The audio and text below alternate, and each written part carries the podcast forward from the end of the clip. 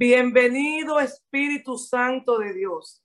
Bienvenido hermanos y hermanas. Bienvenido los que están escuchando al lado del teléfono de su, o del iPod de la computadora de la hermana o el hermano, que sé que somos 62, pero somos más. Bienvenido Abba Padre, bienvenido Jesús, Hijo de Dios. Gracias hermanas. Este tema es un tema un tanto delicado a casi nadie le gusta predicarlo, porque es un tema que eh, trasciende prácticamente opiniones personales.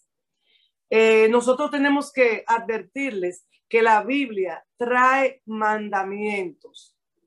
La Biblia trae explicaciones certeras y tácitas. La Biblia trae ejemplos. La Biblia nos habla en parábolas. La Biblia nos da indicaciones. la Biblia nos da consejería. La Biblia nos dice qué debemos hacer, pero al final nosotros vamos a hacer lo que creemos que podemos hacer, lo que creemos que está bien o lo que nos dé la gana. Hay hermanas que preguntan a mí o a cualquiera de la pastora o a la pastora Kenia, ¿Qué usted opina de esto? ¿Qué usted opina de aquello? Aquí al final no vale la opinión de ninguna de nosotras. Vale la opinión de lo que dice la palabra de Dios. Y si nosotros tomamos como ejemplo a Jesucristo, y quiero que por favor no lo olviden, siempre utilicen la frase, escrito está.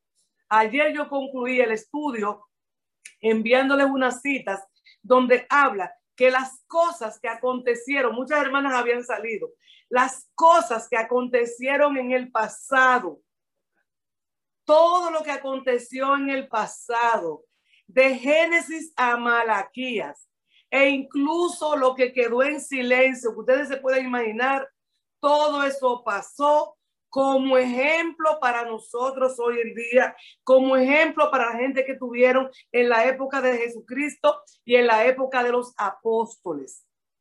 Pero las cosas que acontecieron con el nacimiento de Jesús hasta nuestra época, todo lo que está escrito en la Biblia, llámese Nuevo Testamento, acontecieron para nuestro ejemplo. Está el ejemplo nosotros el ejemplo lo espejeamos, lo copiamos, lo imitamos.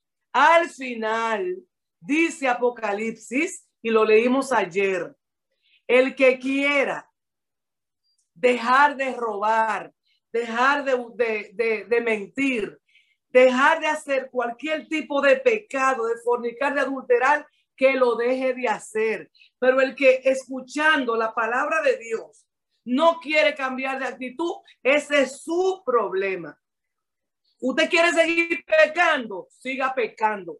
Usted quiere seguir mintiendo, siga mintiendo. Usted quiere seguir robando, siga robando. Usted quiere seguir chimeando, siga chimeando. Usted quiere seguir fornicando y le va a pegar la culpa a la pareja, siga fornicando. Usted quiere seguir adulterando, siga adulterando. Ahora, usted quiere seguir santificándose, santifíquese más. Santifíquese más. Tenemos eternidad en nuestros corazones. Eso no es discutible. Eso no es un asunto solamente bíblico, es un asunto científico. Porque muchas veces nosotros no podemos recurrir a la Biblia ante los incrédulos. Yo no puedo venir con la Biblia ante un incrédulo. ¿Cómo yo le muestro la Biblia a un incrédulo que no cree en Cristo, que no cree en la Biblia? Eso es un absurdo. Yo tengo que venir a, ampararme en lo científico. Y lo científico me explica a mí que todo lo que pasó de Génesis a Malaquías, que está escrito, fue historia y fue real. Lo científico me dice a mí que yo soy alma, cuerpo y espíritu que hay algo en mí, un soplo en mí que me mueve, que este, esto que yo tengo aquí, este cuerpo, es un vehículo que me transforma, pero que yo tengo una mente, un cerebro. Pero lo que no entienden es que esa mente y ese cerebro solamente Dios es quien le da aliento de vida para poder funcionar. Y que cuando Él se apaga a través de la muerte, cuando Él regrese, Él va a volver, a conectar con nosotros y a darnos vida y ya seremos transformados. Entonces, a las hermanas y hermanos que estamos aquí reunidos cada mañana, que quieren renovar su entendimiento, traemos el tema en esta mañana de la vestimenta de la mujer, la vestimenta del hombre, porque hay hombres, pero vestimenta. Yo quiero entonces, hermanas, y quiero que por favor deciré Ana Marcelo, menciono nombre, creo que Karen, las que son muy habilidosas buscando textos bíblicos en las versiones diferentes a las que usamos, Reina Valera, Dios habla hoy, esas lecciones que nosotros le llamamos, esas versiones que le hemos llamado matadora, que nos dan en la madre, me la empiecen a buscar. Entonces, yo quiero que ustedes tomen en cuenta las frases claves. Estas frases claves son bíblicas. Aquí es la Biblia que vamos a utilizar, porque aquí todas somos y todos somos creyentes. Dice, y leímos ayer, en Primera de Corintios capítulo 10. Por favor, pónganle atención. Y como bien dice la amada pastora Sandra, pónganle amor a estas palabras. Yo no puedo empezar ese estudio sin decir esto. Todo me es lícito, pero no todo me conviene. El, el antagonista es, no me conviene. Todo me es lícito, pero no todo edifica. El antagonista es destruir. O sea, empecemos diciendo que para ti, para mí, todo es lícito. Yo hago lo que me dé mi bendita gana. Si yo quiero, tomo reglas. Si yo quiero, las desecho. Ustedes esta mañana, si quieren coger reglas, si no la desechan, porque ustedes tienen libre albedrío. Denle gracias a Dios por el libre albedrío. Ahora, pídanle a Dios discernimiento de espíritu y pídanle al Padre dominio propio. Por falta de conocimiento, por falta de discernimiento de espíritu es que estamos perdidos. Por falta de dominio propio es que somos pecadores y pecadoras. Por falta de dominio propio perdemos nuestros hijos, perdemos nuestro matrimonio, perdemos nuestros trabajos, por falta de dominio propio hay mucha gente encarcelada injustamente, pero no tuvieron dominio propio. Por falta de dominio propio gente muerta porque usted lo mató o porque lo mataron a usted. Entonces, démosle gracias a Dios esta mañana por esa libertad que tenemos en Cristo, pero que esa libertad no se convierta en libertinaje. Otra frase clave bíblica. Primera de Corintios 8:13. Por consiguiente, si la comida hace que mi hermano o mi hermana tropiece, yo no comeré jamás para no hacer tropezar a mi hermano. Les he dicho en muchas ocasiones que la Biblia habla de comida porque la comida era un problema, porque, señores, en la antigüedad se sacrificaba a los ídolos, pero mucho, una cosa tremenda. Hoy nosotros no encontramos eso. Hoy casi ustedes ni se aparecen, están sacrificando ídolos. La conciencia nuestra ha cambiado muchísimo, pero en la antigüedad, si ustedes se ponen a entender lo de Daniel, cuando a Daniel lo llamaron para ser un funcionario, funcionario del gobierno de Babilonia, Daniel tenía que someterse a adorar a dioses ajenos. Y él tomó la decisión y tuvo el dominio propio de no adorar. ¿Y le fue mal? No le fue mal. Primero porque cuando quisieron que le fuera mal, Dios lo libró a él y a sus compañeros. Porque que el Señor a nosotros nos libra de los males cuando nosotros le somos fieles. Si le somos fieles, Él nos va a sacar del problema. Él nos va a buscar de lo de bar. Él nos va a sacar de los lugares cenagosos. Él nos va a mandar a buscar y nos va a sentar a su mesa y va a ponernos delante de esos que nos escarnecieron. ¿O ustedes no pueden entender esto? Es que Él nos va a llamar. Ven a comer, ven conmigo, ven a mi cena. Y mira, te voy a poner frente a aquellos que creían que tú no eras nadie, que tú te ibas a inclinar ante los ídolos, que tú te ibas a dejar arrastrar, que tú te ibas a, dejar llevar por todas las incoherencias de mucha gente sin sentido. Pero nosotros no podemos pensar así, porque nosotros tenemos las sagradas escrituras, que son las que nos permiten a nosotros tener una vida piadosa, una vida saludable espiritualmente, una vida saludable físicamente. Tercera frase, Romanos capítulo 13, los versos, capítulo 14, los versos 13 al 21. Por tanto, no sigamos juzgándonos unos a otros, más bien propongámonos no poner tropiezo al hermano o a la hermana, ni hacerlo caer. Porque a veces ponemos tropiezo, pero el hermano no se cae. Pero a veces le ponemos tropiezo y lo hacemos caer. Yo sé, dice Pablo, y confío en el Señor, y pongan atención a esta palabra, yo sé y confío en el Señor Jesús, que nada, que nada es impuro en sí mismo, que nada es impuro para mí. Pero si alguien piensa, si alguien piensa que algo es impuro, es impuro para él.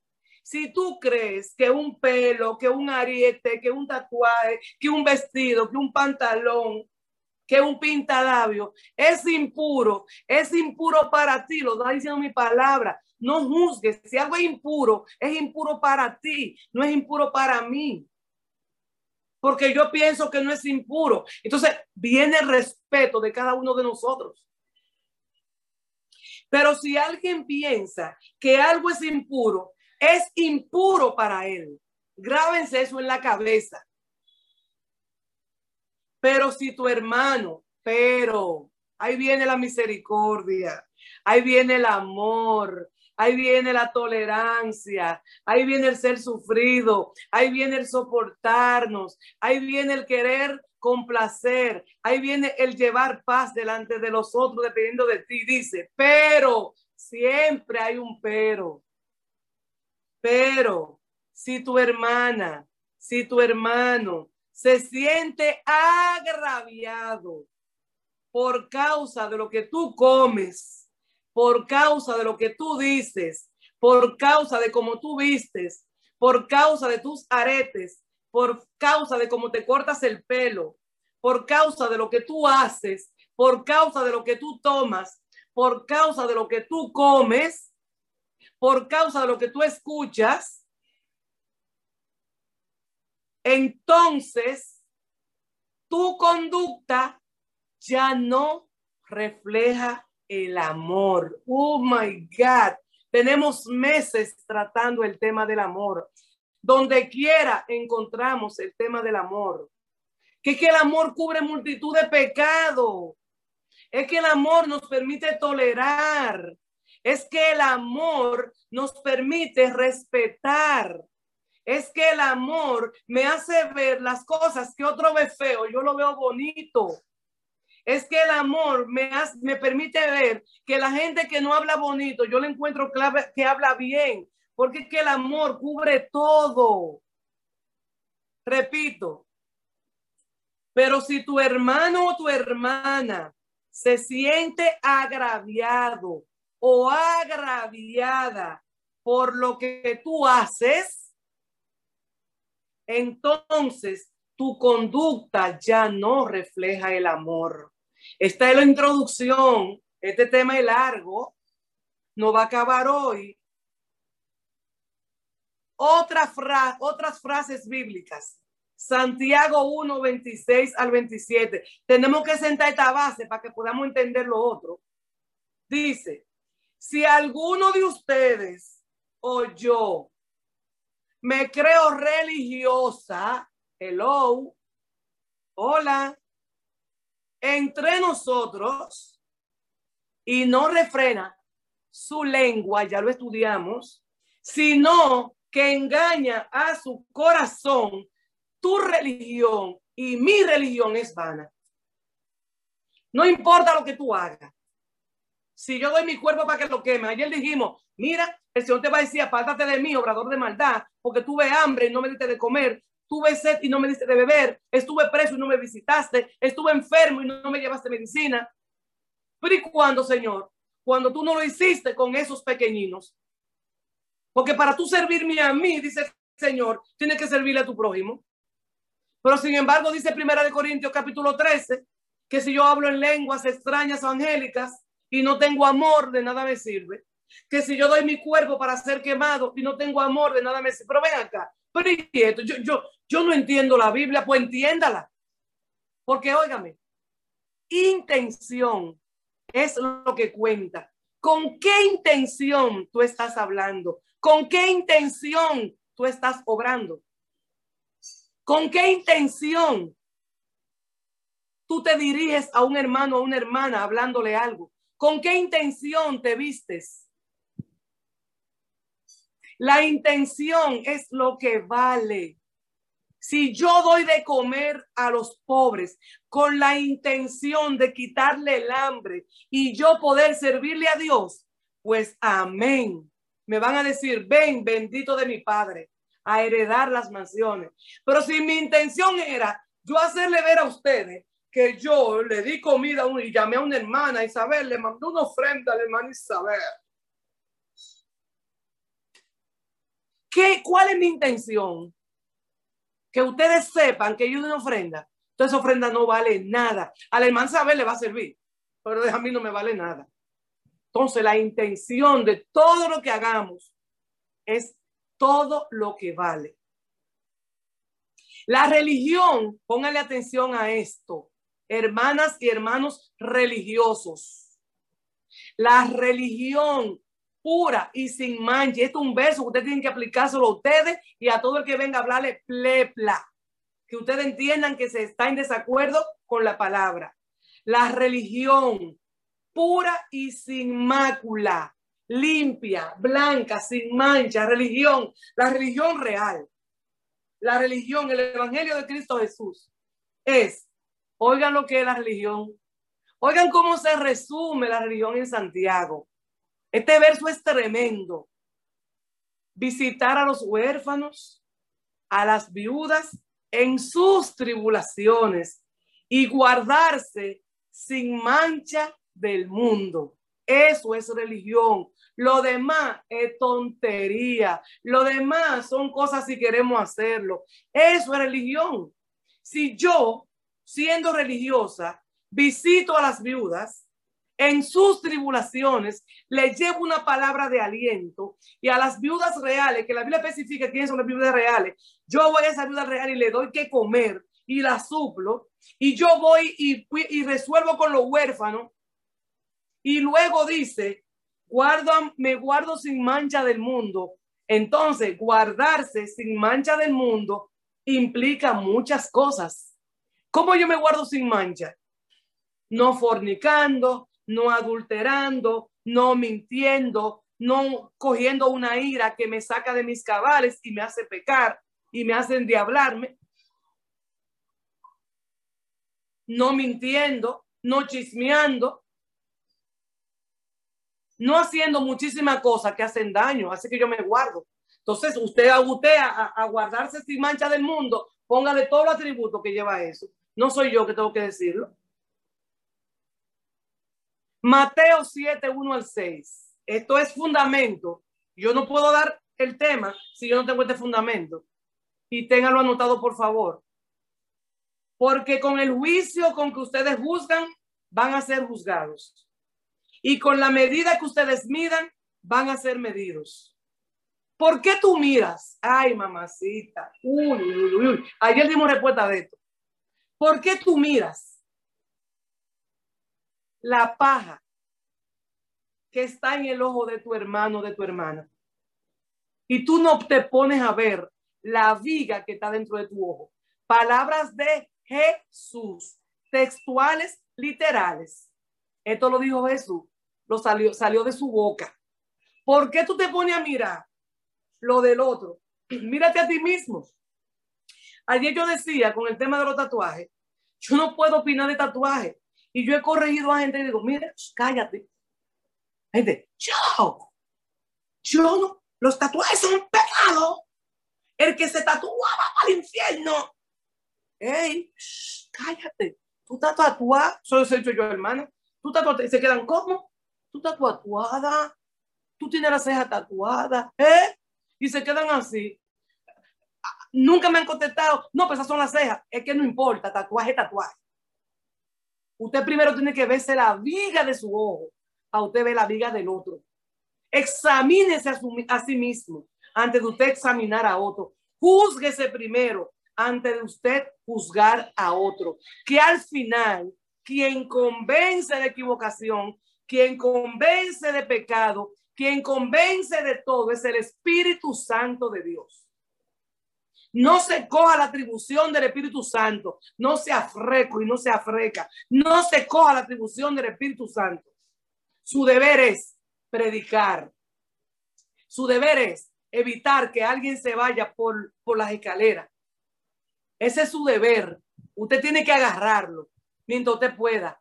Pero al final, quien convence es el Espíritu Santo de Dios. ¿O cómo dirás tú a tu hermano o a tu hermana? Mira, déjame sacarte la paja de tu ojo. Tú con tu ojo lleno de, de paja haciéndote así que tú ni bien puedes ver. Hipócrita, palabra de Jesús. Yo no soy que lo estoy diciendo. Oiga lo que dice Jesús. Hipócrita, viejo. Hipócrita. Tú eres un hipócrita, dice el Señor. Saca primero la viga de tu propio ojo y entonces vas a ver con claridad. Vas a ver bien vas a ver libremente para entonces tú poder sacar la paja de tu hermano. Yo no sé que ustedes entienden, pero esto no hay que explicarlo. Esto es palabra del Señor, de Jesús. Nos llama hipócritas. Cuando nosotros estamos pendientes del pecado de lo que hace el otro. Cuando no es que no, pero es que tenemos que primero juzgarnos nosotros limpiarnos nosotros, para nosotros venir limpios a poder y no inquirir con el otro, no. Porque déjenme decirle algo que pasa con nosotros los cristianos. no sé si se han fijado. Cuando una persona viene del lodo cenagoso, haciendo de todo y cuanto malo puede hacer, y viene a los pies de Cristo y es realmente transformado.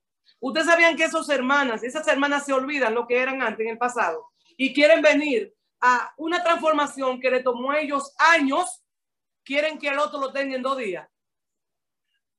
Levanten su mano las que han escuchado eso. Las que han visto eso. Gente que les que tardaron años en cambiar. Años en cambiar de actitud. Cuando son cristianos y vienen al evangelio, entonces todos se lo encuentran mal y quieren que el otro ande en microondas cambiando. Pero ¿y qué pasó con usted? ¿Dónde está su tolerancia y su misericordia? ¿Dónde está el mirarse su paja? Dele su tiempo al hermano, que si a usted le tomó mucho, mucho tiempo quitarse tu arete, y usted entendió que no se lo puede poner, deme un chance a mí, para que el Señor me lo quite a mí, deme un chance, por favor. Si a usted le cogió mucho tiempo, dejar de vestirse de una manera y usted cambió de actitud, yo usted, usted quiere el bien para mí, deme chance para que el Señor también sea que me ayude y me cambie y me transforme, deme chance, no, no, me, no, me, no, me, no, me, no me pinche tanto, deme un chance que el Señor también trabaje conmigo. Permitan que el Señor trabaje conmigo.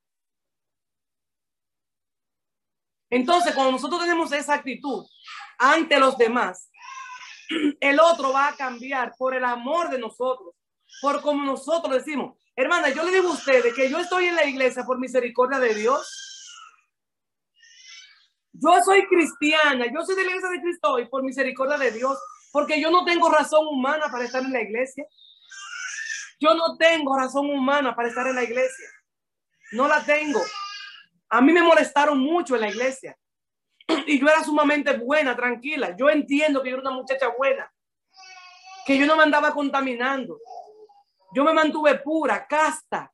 Yo no andaba escondida por ahí por la calle. Yo me encontraba hija de hermanas que me molestaban a mí acusándome, que me decían, mira, quítate esos cabellos como tú te lo pones, mira, quítate aquello. Y las encontraba, las veía por ahí, que parecían prostitutas por la manera de vestir. Y yo decía, Dios mío, mira cómo ella está, pendiente de mí y su hija perdida en la calle. Y yo decía, no, no, no, pues hipocresía yo no la aguanto. Yo no aguanto esta hipocresía. Yo estoy aquí por misericordia de Dios. ¿Saben por qué? Porque yo sé quién es Dios para mí. Yo sé quién es Cristo para mí. Yo sé que me tiene guardado. Por eso yo, yo estoy aquí. Y me gusta predicar un evangelio santo, un evangelio de paz, un evangelio de transformación, aunque nos sintamos confrontados. Por eso estoy aquí. Pero humanamente hablando, yo estaría por esos mundos de Dios tomando en cuenta lo que el otro opina. Y por eso yo le decía ayer que yo tuve que ponerme aceite, ungirme con aceite, para que todo lo que decía y me rodeaba como hija de ministro, a mí me resbalara. En una forma tal que yo me puse una coraza que yo era impenetrable. A mí me importaba lo que tú opinaras. A mí me importaba lo que tú opinaras. Tú opinas eso, eso es tu problema. Hasta que el Señor trató conmigo y me dijo, Oceanía, hay hermanos que realmente son débiles, que su intención no es molestar. Cógelo suave con ellos. Y el Señor empezó a tratar con mi carácter. Y empezó a tratar con mi carácter. Eso no quita que yo sigo pensando, que yo sigo necesitando mi aceitico. Porque si nosotros no nos ungimos del aceite de Dios, nos van a empezar a entrar polillas y, y, y, y animalitos que van a meterse en, nuestros oídos y nos van a molestar y nos van a, desconectar del Señor. Nos vamos a empezar a rascar y vamos a pasar nuestro tiempo quitándonos cosas de encima y no vamos a poder estar conectados con Dios. Así que pídale a su Señor que le unja con aceite, que para eso se ungían las ovejas. Luego esa unción se hacía para los reyes, para los hijos, pero al principio la unción era para que todo ese aceite no permitiera que las alimañas entraran a tu cuerpo. Si usted entiende que le entran par de alimañas a su cuerpo, pida a Dios que le unja con aceite. Que lo hizo conmigo y a mí me conviene. Gloria a Dios.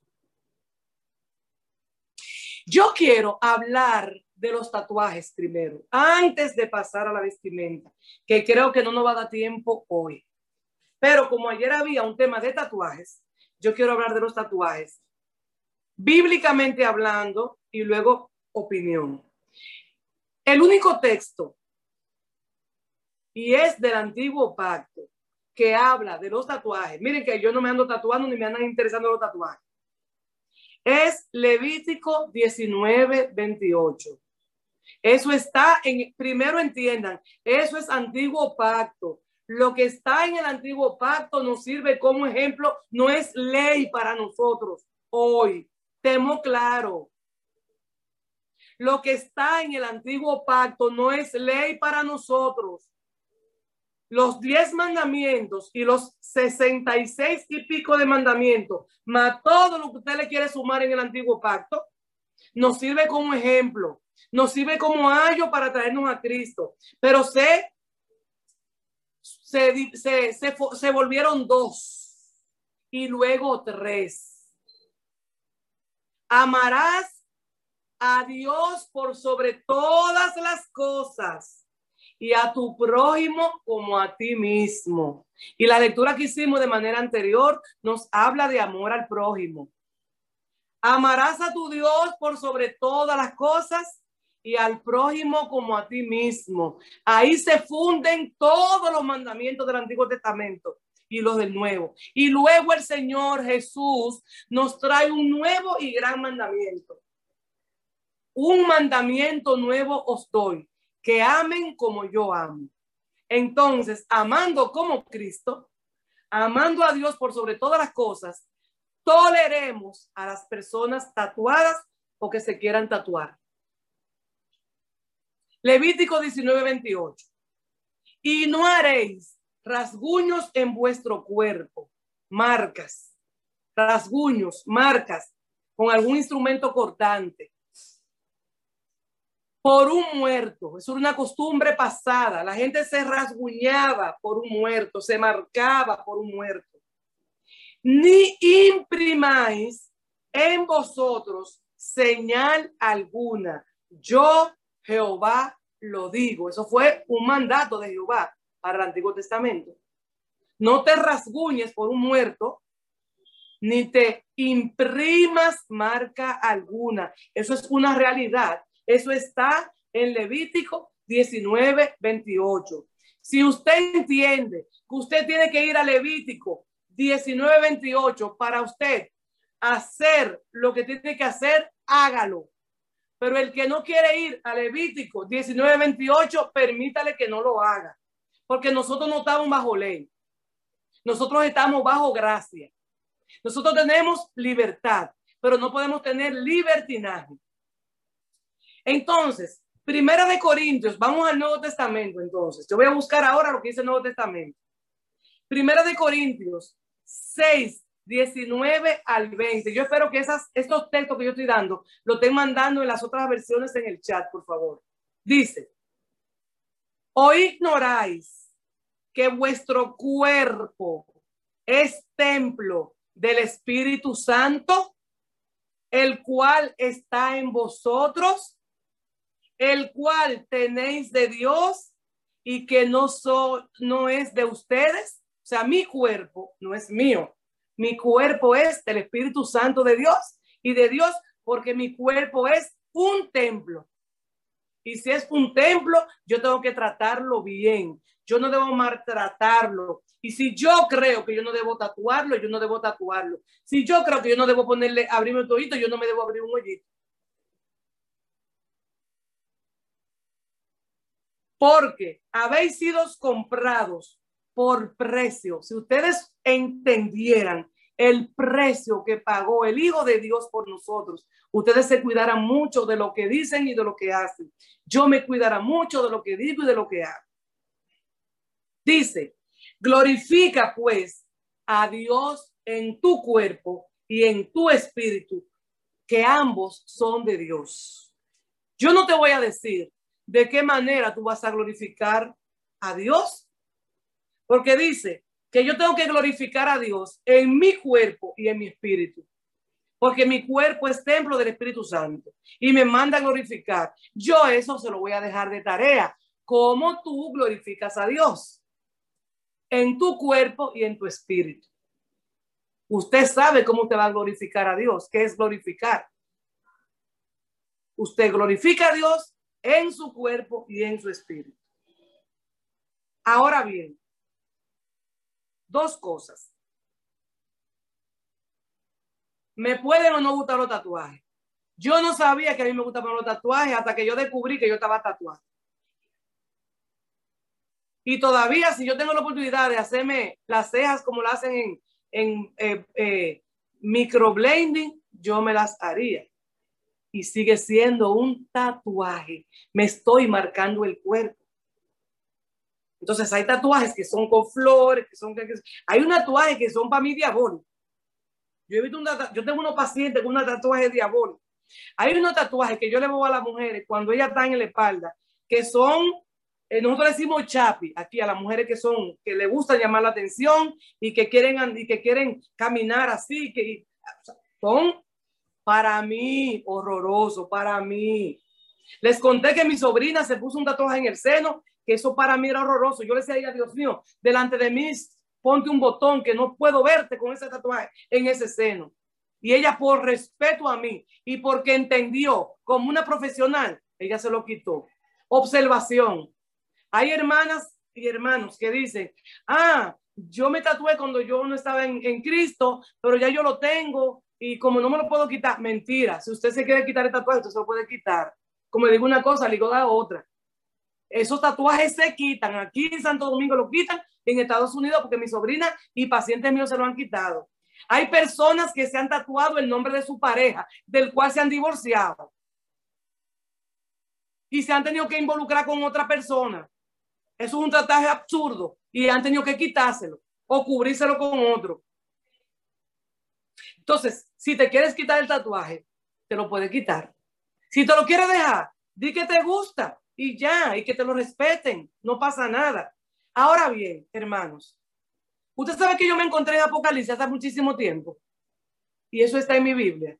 Apocalipsis, capítulo 19, verso 6 dice, y lean el capítulo completo. Y en su manto y en su muslo tiene un nombre escrito, Rey de Reyes y Señor de Señores. Lo que dice Levítico que no se puede hacer en Apocalipsis cuando describe a Jesús, el Hijo de Dios, dice que su manto llevaba una escritura. Para tú escribir tiene que usar tinta de química o de plantas. Y dice, y en su muslo llevaba una escritura, una inscripción que decía, Rey de Reyes y Señor de Señores. Yo le estoy dando este texto porque alguien un día le va a decir a ustedes, ajá, pero Apocalipsis dice que Jesús tenía tatuado una escritura, pues está en Apocalipsis capítulo 19, verso 6. Entonces concluyo con el tema del tatuaje. Me guste o no me guste, no es mi problema. Está en el antiguo pacto, el antiguo pacto no es regla para nosotros. El Nuevo Testamento, en lo que va de Mateo hasta el libro antes de Apocalipsis, no menciona prohibición ni tampoco menciona que te lo hagan. Ni que castigaban a la gente por eso, ni nada de eso. Hay que ver qué hacía la gente. Y otra cosa, métanse en Google y busquen a los africanos y busquen a las tribus indígenas. Hay personas de tribus que están completamente tatuadas y eso para nosotros no es problema. Pero cuando nosotros vemos una gente con un zarcillo aquí, nos llama mucho la atención. Al final, ese es un problema de tuyo o tuyo o tuyo y no es mío. Y es algo con el Señor. Como yo tengo que quedarme con mi boquita callada, y aunque a mí no me gusten los tatuajes, a mí no me gustan los tatuajes, a mí particularmente. Algunos lo pueden encontrar bonito, pero no me gustan. Resulta que yo estoy tatuada en mis ojos. Así que yo tengo que quedarme con mi boquita callada. Usted tenga cuidado lo que usted opina porque si usted tiene las cejas pintadas, usted no puede hablar de tatuaje. Si usted tiene un lunarcito chiquitico tatuado, no hable de tatuaje. Si usted tiene los ojos pintados, usted está tatuado. Así que hoy nos quedamos con el tatuaje. En el próximo encuentro vamos a hablar de la vestidura y para poder hablar, vamos a dejar los textos bíblicos que tenemos. Escriban. Deuteronomio 22, 6. Antiguo pacto. Oigan, antiguo pacto. El antiguo pacto es ejemplo, no es regla. Dice, la mujer no vestirá ropa de hombre, ni el hombre se pondrá ropa de mujer, porque cualquiera que hace esto, oigan esto, es abominación al Señor tu Dios. Los tatuajes, abominación. Cuando yo me he visto con ropa de hombre, abominación al Señor. En el Antiguo Testamento, las modas cambiaron. Timoteo, capítulo 2, los versos 9 al 10 nos dicen, guarden esos textos para poder desarrollarlo en la próxima. Hermanos míos, no tengáis asimismo que las mujeres se vistan con ropa decorosa, con pudor y con modestia, no con peinados ostentosos, no con oro, no con perlas o con vestidos costosos, sino con buenas obras, como corresponde a las mujeres que profesan piedad. Yo quiero que ustedes subrayen la parte que dice, si no, no te ponga esto, no te ponga aquello, no te ponga oro, no te ponga perlas, sino vístete con buenas obras. Y dígame si las buenas obras tienen que ver con la vestimenta. Eso me lo guardan para la próxima vez.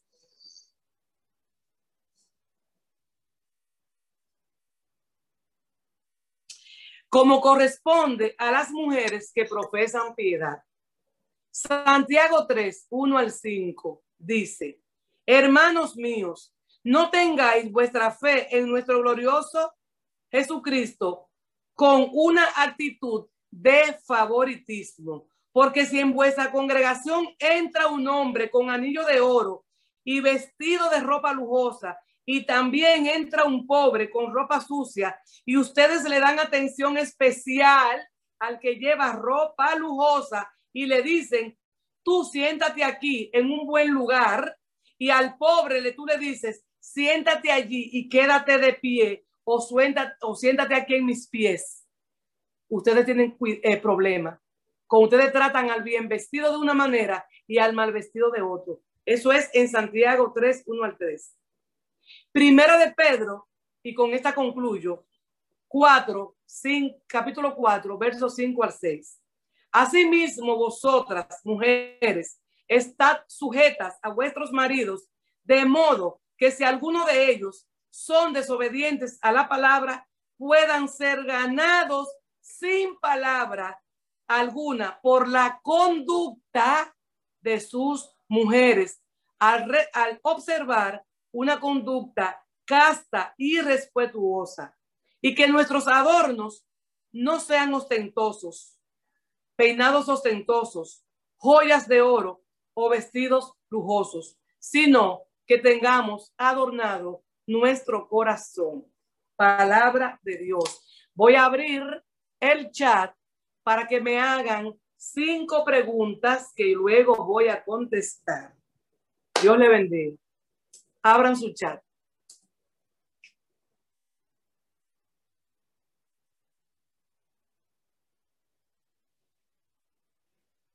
¿Quién quiere preguntar? La pregunta mía. Ajá. Con respecto a la última cita, ese es mi talón de Aquiles que estoy pidiéndole al Señor que me dé que me revista y que me, me ayude, porque eso de ser sujeta al marido a veces me cuesta bastante. Okay. es parte de la vestimenta. Ok. Eso es parte de la vestimenta, cuestión. Ahí tú te das cuenta que la vestimenta no es un tema físico. No es que tú no puedes usar oro. Y lo vamos a explicar bien. Ahora bien, para que ustedes entiendan algo con esa pregunta que tú haces, porque sujeción significa tener autoridad. Sujeción significa que tú estés bajo autoridad. Cuando tú estás trabajando, Regina, tú no puedes hacer lo que te dé la gana. Tú tienes que someterte, estar sujeta a la autoridad de tu trabajo del hospital. ¿Sí o no? Amén, amén. Eso es sujeción. Sujeción no es que te aplasten. Sujeción es estar sometido a autoridad. Ahora bien, yo quiero, para contestarte esa pregunta, que tú te traslades a Sara y Abraham, porque la Biblia es muy específica diciendo que nosotros tenemos que ser como Sara. Nuestro ejemplo como mujer sujeta es Sara. Y Sara le decía a su esposo, ¿cómo le decía? Señor. Lo respetaba como Señor. Ahora bien, vamos a echar para atrás. Sara cometió un grave error. El Señor sabe cómo somos nosotros las mujeres. Sara cometió un tremendo error. Sara se burló de lo con respecto a Sara. Sara se burló de lo que dijeron los ángeles. Sara no cumplió con aquello que se le tenía que tenía un cometido, que era que esperara en el Señor para embarazarse.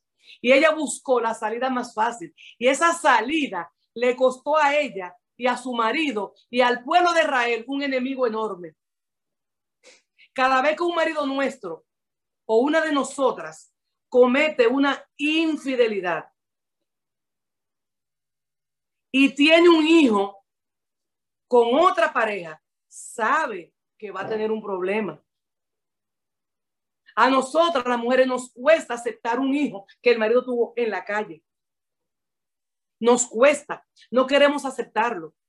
Y nos hacemos enemigas de ese niño y enemiga de esa mujer. ¿Ustedes creen que a Sara le pasó menos de ahí? Siendo ella la que buscó ese problema. Ahora bien, nosotros cometemos errores de los cuales nos vamos a arrepentir algún día. Y Sara cometió un error enorme y fue decirle a su esposo, acuéstate con mi sierva porque yo no te puedo dar hijo. Cuando había una promesa de parte del Señor. Y a ella romper esa promesa, ella rompió todo el destino que ella tenía profético. Porque nosotros no entendemos que rompemos nuestro destino profético cuando nos desviamos de los mandamientos del Señor. ¿Qué pasa? Cuando ya esta mujer está embarazada, esta sierva de Sara está embarazada, empieza a molestar a Sara. Señores, esto no es fácil. Hay una de ustedes aquí, segura que una de ustedes, que su marido tuvo un hijo fuera, que encontró que esa mujer la molestó a ustedes. Y más si usted no le pudo parir un, varón o no le pudo parir una hembra. Yo conozco amigas mías que están terriblemente mal porque tuvieron un, su marido tuvo un hijo fuera de matrimonio y esa mujer viene a decirle y a molestarla. Le hace la vida de cuadritos. Y esa mujer empezó a molestar a Sara. Dice una de ustedes que eso le pasó a ella. Estoy segura, hermanas. Y esa mujer empezó a inquirir a Sara y le pasaba con su barriga por el lado. Sara vieja, con las arrugas que le cargaban. Mira. Y entonces, cuando tú tienes un hijo de alguien, ese marido tuyo se vuelve loco porque tú no has parido y, y aquella está preñada y se está acostando con él. Ella empezó a molestarla. Miren, señores, esa Sara, porque ustedes a veces nada más leen la palabra un ching, esa Sara cogió a esa mujercita por los moños fue por los moños que ella la cogió. Y le dijo a su marido, óyeme, me saque esa mujercita de mi casa. Contó el muchacho. ¿O no fue así? Fue así. Esa Sara, a quien nosotros tenemos que tomar como ejemplo, porque le decía, Señor Abraham, le digo a Abraham, bien puesta, no quiero a esa mujer en mi casa. ¿Y sabe qué le dijo Abraham? Mi amor, sácala tú, tú tienes todo el derecho, sácala tú a lo que tú quieras. Así, búsquelo en la Biblia. Así le dijo Abraham. Sácalo de aquí, sácala tú de aquí. No Abraham no le dijo, tú fuiste que haz con ella como quieras. No fue de que, porque él no le dijo, bueno, mi amor, tú fuiste que me la metiste por los ojos, Tú fuiste que me dijiste que me acostara con ella. Cogí ahí ahora. Ese es mi muchacho. No, mi amor. Cuando Sara se le paró en dos pies, que le dijo, me saque esa mujercita de aquí. Él le dijo, haz mi amor como tú quieras.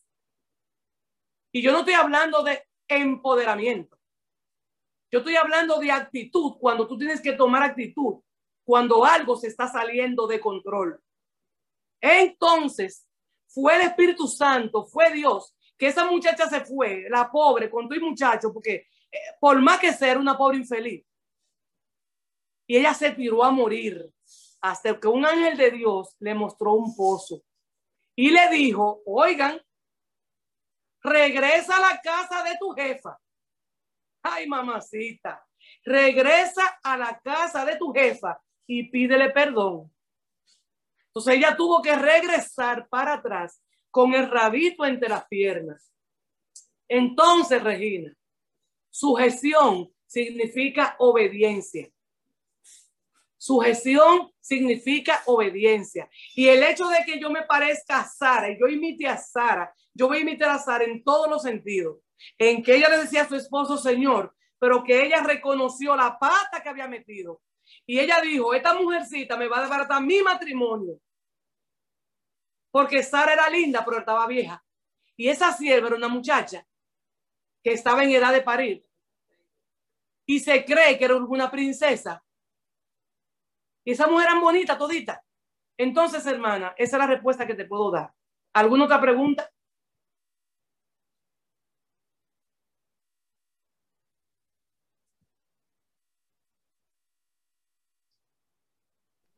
Yo tengo una.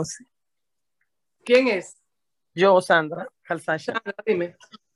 Entonces, Dios me ama menos. Yo, una preguntita, yo, yo hago en general. Dios me ama menos por mis tatuajes, porque yo estoy llena de tatuajes y no me los voy a quitar. Claro que te ama. Claro que te ama. Y es tu eh, eh. decisión, ¿te lo quiere dejar o te lo quiere poner? ¿Te lo quiere quitar?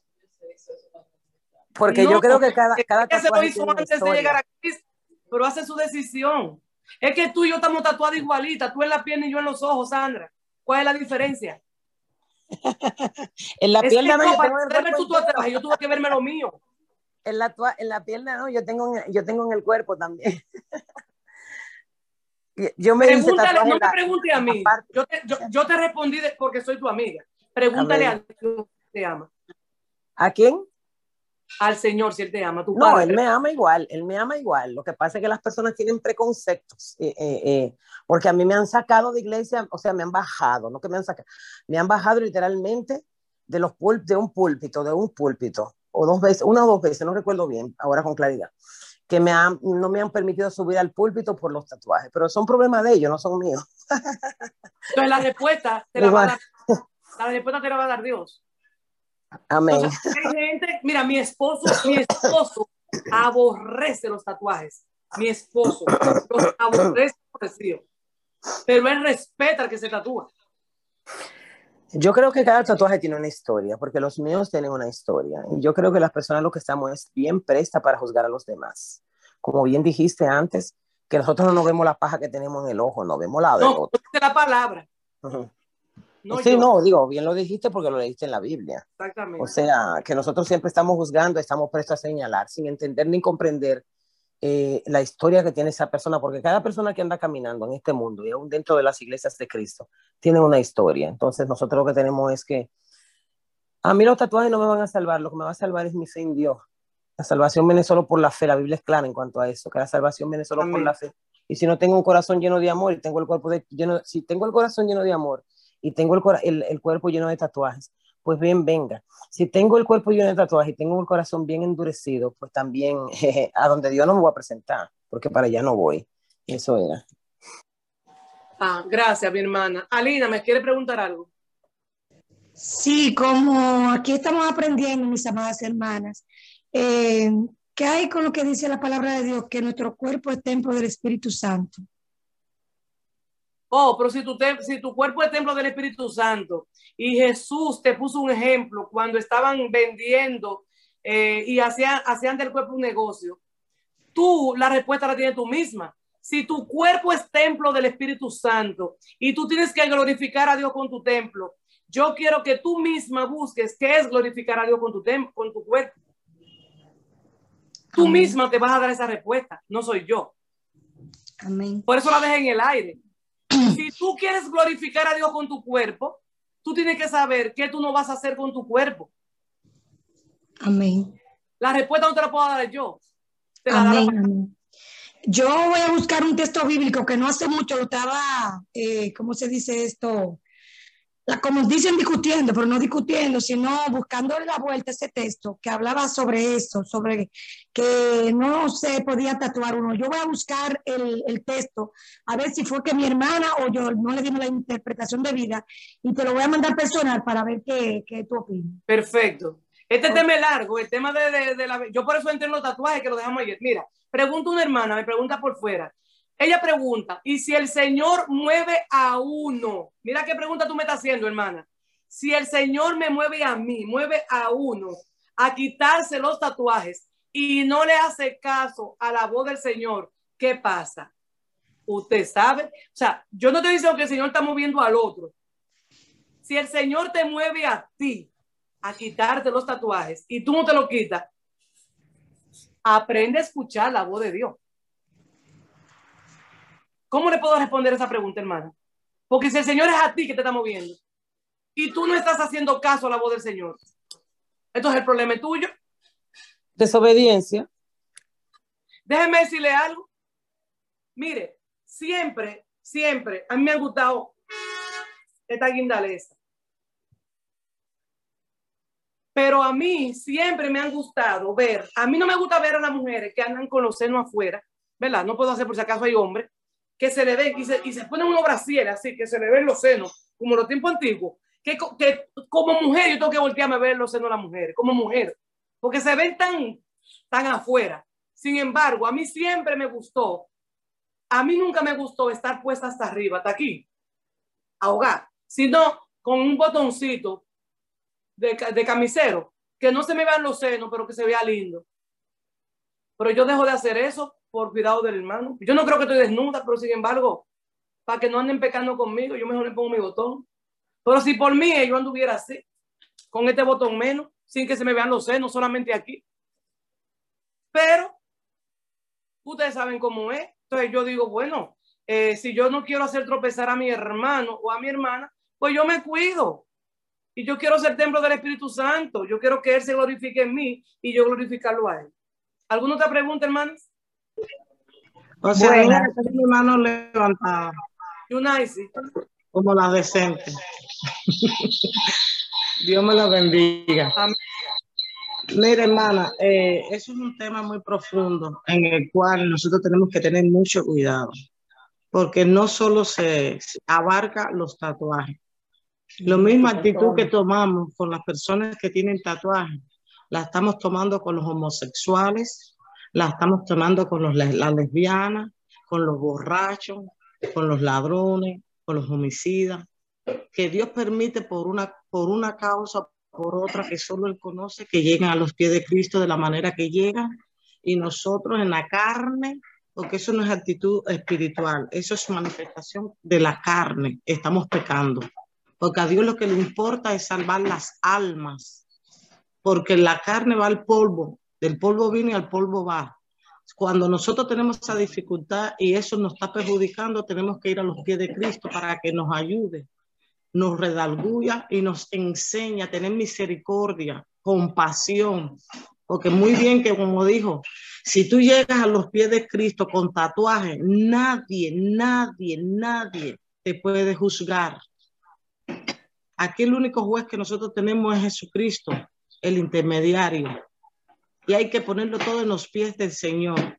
Cuando algo no está de tu conveniencia, póstrate y aún hasta ayuna por esa alma para que Dios te revele la condición y puedas tú tratar acorde a la voluntad, porque el amor se viola en esas actitudes que nosotros tomamos. Dice que el amor de Cristo todo lo permite. ¿Mm? Y hay que tener discernimiento, discernimiento para nosotros saber cómo vamos a tratar a los siervos de Dios que tienen esa condición y velar más para que esa alma sea salva sea restaurada, sea fortalecida y pueda permanecer en el camino hasta que venga Cristo por ella. Amén. Yo, espero que todos los textos que nosotros hicimos como base, las frases que hicimos como base, las hermanas no lo olviden, porque lo primero fue esos textos como base. Para nosotros poder entender la palabra de Dios y no juzgar, tenemos que irnos a todos esos textos que yo di como base, de no, de no, de no fijarnos en la paja del otro, sino no, no sacamos la de nosotros. Una pregunta, hermanas. Eh, hay, una hermana que, que, quiere que le inscriban. Eh, un, un, alto, por favor. Pero sin embargo, la hermana Ana no la pudo inscribir. Eh, Ana, pregunta quién es, por favor, que creo que está aquí. Yo no sé si es Lee o algo así. Otra cosa. ¿Quién es amiga de, de, de Félix, de Yulisa Félix? Porque ella entró, pero no la veo, que quiero su teléfono. Yo, pastora Oceanía. Ah, ok, Noemí. Por ella fue que yo, que yo la conocí a toditas ustedes. Ok, ajá, me, que se comunique conmigo, por favor. Ella estaba, pero salió. Otra pregunta. Buenas, buenas. sorry. Eh, quiero dar, vamos a decir que un testimonio. Yo entiendo que el Espíritu Santo es el que convence. Porque hay cosas que a ti no te molestan, pero que a otro le molesta. Hay cosas que el Espíritu Santo te la corrige a ti y a mí no me la corrige. Esto es un trato personal. Por ejemplo, en mi caso, primeramente yo vestía solo pantalones. Y en un trato del Espíritu Santo conmigo, yo dejé de usar el pantalón, pero no entiendo que el pantalón es lo que salva o lo que juzga. Eso es conmigo, por la forma en que yo sentía y veía mi cuerpo cuando me ponía un pantalón y por la reacción que causaba. Lo mismo con la farda pegada. Comencé a usar la espalda un poquito más holgada, pero no entiendo que si tú la usas pegada o que si tú usas pantalón, eso te condena. Es un trato personal del Espíritu Santo contigo cuando tú te pones algo como Él te corrige. Igual que el tatuaje. Si tú viniste a los pies de Cristo con tatuaje y Él entiende que en su debido momento Él te va a corregir para que tú te lo borres, tú te lo vas a borrar. Pero si tú entiendes que adorando a Dios, eso no te es piedra de tropiezo y eso a ti no te molesta porque tú para ti ni siquiera lo tomas en cuenta, eso tampoco es lo que te va a salvar o lo que te va a condenar. Hay personas que son muy pulcros por fuera, pero en su corazón hay dureza, hay orgullo, hay dolor, hay resentimiento. Y creo que tienen que tratar más esa área que lo de una simple ropa.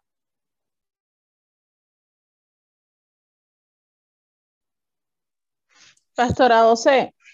escucho. José. ¿Me escucha? Sí, sí, sí.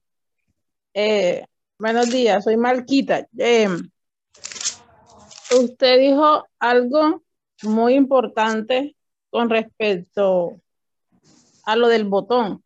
Eh, la vestimenta en cuanto, en cuanto a la interior, que siempre va a ser la más importante porque de ahí se refleja la exterior. Ya uno decide qué ponerse y qué no ponerse. particularmente yo en mi caso, eh, tal vez yo no me sienta mal por usar tal vez una falda pegada o algo, pero yo tengo en cuenta a veces algo en respecto a mi cuerpo. O sea, yo soy morena y por tendencia somos cadera ancha, somos de pompi bastante grande. Entonces yo eh, no me siento mal colocándome una falda ajustada, pero yo sé cómo, o sea, yo sé lo que esa falda en mi cuerpo puede eh, causar incluso en, en, en hombre. Provocar, provocar. Exacto, pero yo no me siento mal. Entonces a mí me pasa como usted con el botón. O sea, yo me siento bien, pero estoy pensando en, en, en mi hermano o en mi hermana, que tal vez yo me sienta libre de pecado, pero también está la otra parte, como usted dice, el botoncito. Si va a ser causa, ocasión de caer, entonces yo me abstengo aún de eso que me gusta, que no me siento mal. No por mí, sino por causa del, del, del, del prójimo. Y ahí vemos como el amor. El amor no busca lo suyo propio, entonces yo no busco solamente mi, mi, mi satisfacción, sino que también estoy buscando eh, eh, el cuidar a mi hermano, a mi prójimo. Gracias, hermano. Así mismo es. Encontré Encontré el texto, Oceania, ¿puedo leerlo? Ajá. Dice Levítico 19, 28. Y no haréis rasguño en vuestro cuerpo por un muerto, ni, imprimí, ni imprimiré en vosotros señal alguna. Yo, Jehová, dice. Nosotros dijimos el texto ahorita, Lina. Ah, bueno, eh, aquí viene una versión. ¿Qué, ¿Qué, tú entiendes con ese texto, Lina? Bueno, yo estoy entendiendo que aquí me está diciendo que no hagamos rasguño en nuestro cuerpo. Y tú que eres justamente, que perteneces a la misma iglesia que yo pertenezco, a la iglesia de Cristo una iglesia neotestamentaria, que nada de lo que está en antiguo pacto viene a usarse. Eso es antiguo pacto. Bueno, yo soy una persona que yo digo que cada persona tiene una relación íntima con Dios. Y si verdaderamente ah. tú estás con Dios, en cualquier momento, no sé cuándo, porque el tiempo de Dios, te vas a decir quítatelo o va a tratar con esa persona. Yo Exactamente. Pero nosotros no podemos utilizar ese texto para traerlos a nuestras vidas, porque eso es Antiguo Testamento, esas son reglas que están abolidas. Porque Dios sabe cómo trata bien usted mal y al Señor no le guste, son, eso es como el sábado, hermana, eso es como muchísimo texto. Están abolidos, tienen que entender eso. Eso está abolido. Ustedes tienen que venir al nuevo pacto. ¿Qué me dice el nuevo pacto a mí? Que mi cuerpo es templo del Espíritu Santo. Es, es ahí que tenemos nosotros que agarrarnos, que somos cuerpo del Espíritu Santo. Somos templo. Somos templo del Espíritu Santo. Si y ahorita dijimos lo que es religión. Religión es que tú te concentres en visitar a los huérfanos, pero visitarlo, ir a ver un huérfano. Hola, ¿cómo está, huérfanito? Dios te bendiga, adiós. No, dele comida al huérfano, dele ropa al huérfano, a la viuda. Hola, viudita. Ay, pobre viudita, ¿cómo está? Adiós, mi amor, te vine a visitar. Dele comida a la viuda. Y luego dice, guardarse. Guardarse limpio. Entonces, guardarse es demasiado amplio. Es usted que tiene que contestarse cómo guardarse limpio delante de Dios y no juzgar, porque si para mí comer vianda no es nada y para ti lo es, es un problema de mi conciencia, no la conciencia del otro. Pero dice que como yo demuestro mi amor contigo, Alina, si yo no te cuido a ti como una chiquitita. Es que la palabra no se contradice, es lo contrario, le da a todo el mundo para que tú cojas y deje. La palabra es hermosa, te deja de todo. Sí, es verdad. No pregunten en la carnicería cómo mataron al pollo. Alina, ¿cómo tú mataste ese pollo? Tú lo ahogaste. A mí no me dé ese pollo. Porque tú lo ahogaste. Me dicen que no pregunte por causa de conciencia, pero no con la conciencia.